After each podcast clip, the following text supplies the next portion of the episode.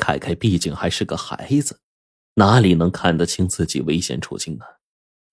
给狗挖坑是假，给他掘坟是真呢。贺梦刚才想到了一个问题：这片树林离马路不远。如果杀人后再挖坑埋尸，被人发现的风险很大，倒不如啊先把坑给挖好，那样就安全多了。可是如果任由一个将死的孩子给自己挖坟掘墓，这个超出了贺猛的心理承受底线，仅存的那丝人性不答应。凯凯眼巴巴的看着他，窥视着贺猛的表情，眼珠子一转，就有了主意了。以前爸爸不开心的时候，他最喜欢的就是讲笑话逗他爸爸，屡收奇笑，百试不爽。于是呢，凯凯就笑嘻嘻的说：“呀，嘿，胡子叔叔，我给你讲笑话吧。我有一个同学叫小明，然后呢，他造的句子可逗了。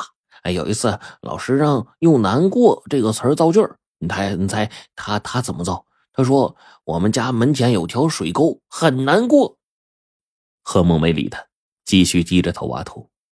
凯凯就绘声绘色的呀，继续说：“哎，呃，还有一个词儿叫陆陆续续。哎，这一次呀，这这这这小明造的句更有意思。哦，下班后我妈妈陆陆续续就回来了。”贺猛嘴角咧了一下，然后又绷住了脸。凯凯越发的就来劲儿了，手舞足蹈的说：“嗯，最后一个才搞笑呢。”小明用“况且”这个词儿造句儿啊！一列火车经过，况且况且况且况且况且，贺猛到底还是没憋住，扑哧的笑出了声。凯凯兴奋的一跳老高啊，指着贺猛说：“嘿嘿，胡子叔叔，你笑了，你笑了。”贺猛是笑了，但是他更想哭啊！他真想掐住凯凯的脖子，恶狠狠的冲他大吼：“你马上要没命了，能不能给老子安静点啊？”是的，凯凯越是这样。贺猛就越挣扎，在他内心一直有两种力量在拔河，一个是仇恨，一个是人性。仇恨始终占据着上风，因为那是积攒了太久的力量。但是凯凯却在用一个孩子的纯真来唤醒贺猛内心深处的善念，那是一种更强大的本能，让贺猛感到没来由的恐慌。贺猛死死的攥着那根铁棍，他拼命的告诫自己：“贺猛啊，贺猛，你绝不能半途而废，否则怎么对得起你六年的牢狱之苦呢？怎么对得起你六年无法和儿子相见之苦？怎么对得起越狱带来的后果呢？”贺猛深吸一口气，开始继续挖坑。随着这坑呢越挖越深，他这动作也越来越慢，仿佛有一种无形的力量在牵扯着他。贺猛像是在跟谁赌气似的，猛地加大了挖掘力度，然后狂挖一阵之后，把铁棍给抛开，发疯似的用双手往外挖土。然而他突然缩回了手，中指血如泉涌，原来土中啊埋着一个锋利的石片，把贺猛的手给划破了。凯凯就尖叫起来：“胡子叔叔，你手流血了！”想都没想，抓起贺猛的手，也不管那只刚挖过土的手有多脏，把那手指含在嘴里使劲吸着，把那土泥细菌全都吸出来，想要。贺猛整个人就呆住了。孩子口中呢带着湿润的温暖，通过他的手指进入他的体内，慢慢的浸润开来。贺猛张了张嘴，似乎想要阻止他，却什么话都说不出来。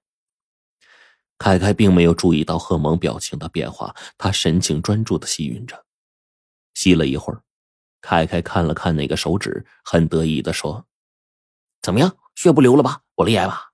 胡子叔叔，你知道这招谁教我的吗？”贺猛沉默着站着，不知在想什么。过了好半天，他似乎做出了某种抉择，把那只死狗拖过来，扔进坑里，用土掩埋。然后直起了身，长长的叹了口气，对身边的凯凯说：“走吧。”凯凯跟在贺猛身后走出了那片树林。他哪里知道，他不是在树林里玩了一会儿，而是在鬼门关走了一遭啊！从树林里面出来，贺梦一时间有些茫然。经过激烈的内心冲突之后，他放弃了杀掉凯凯的想法。但要他就这样放过凯凯，让他回到高峰身边，贺蒙无论如何也不甘心。他是来报仇的，不是来给仇人看孩子的。贺蒙想来想去，突然有了主意。对呀。在不杀害凯凯的前提下，一样可以让他从高峰的世界里消失，也能让那个冷血无情的警察也尝尝贺猛至今还在承受的那种骨肉分离的痛苦。贺猛把警服脱下来收好，拉着在远处玩耍的凯凯说：“刚才你爸爸打我手机啊，说有人呢在你们家附近发现了那个逃犯的踪迹。”警方虽然在全力搜捕，可是逃犯很狡猾，不知道去了哪儿了。你爸爸呀，担心你的安全，让我带你呢到外面住几天，等逃犯了落网了再回家。正好呢，我要和一个朋友啊去聚一聚，不如领着你去好了。贺蒙带着凯凯坐上了一辆开往郊县的客车，贺蒙低着头坐在座位上，心里多少有几分忐忑，毕竟他是通缉犯呢。大街小巷都贴着他的照片。好在车上乘客虽然不少，但是没有人多看他一眼。一来是他经过乔装打扮，二来谁见过带着孩子的逃犯呢？在前排的座位上，一个中年妇女和一个十几岁的男孩。男孩小心的端着一个礼盒包装的生日蛋糕，母子二人交谈声啊不时传来。妈，你说爸爸看到我们会不会很高兴啊？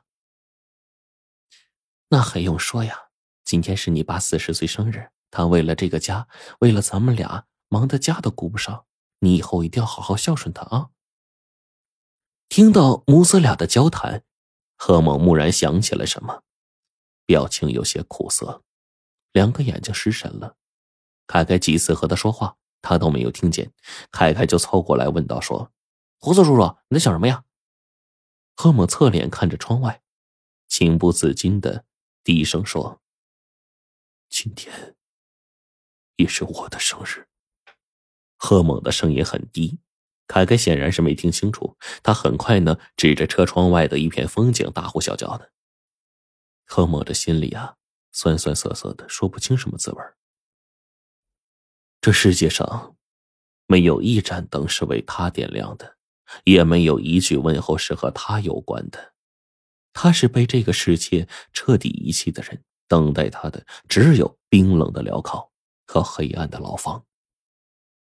下午天已经快黑了，贺猛呢领着凯凯步行了半个多小时，来到一个位置偏僻的旅馆。一个中年汉子趴在前台打盹呢，贺猛走过来，突然一拍台子，汉子从梦中惊醒，睡眼惺忪的看着贺猛，贺猛直接喊出了他的外号：“螳螂。”这汉子呀，奇瘦无比，脸长腿长胳膊长，真跟个螳螂似的。这贺猛身后的凯凯早就忍不住笑出声了。螳螂呢，也就显然还真没认出来乔装打扮之后的贺猛，一脸困惑的说：“这位兄弟，你是哪位呀？”贺猛凑到他耳边，低低说出自己的名字。螳螂脸色大变，上下打量着贺猛。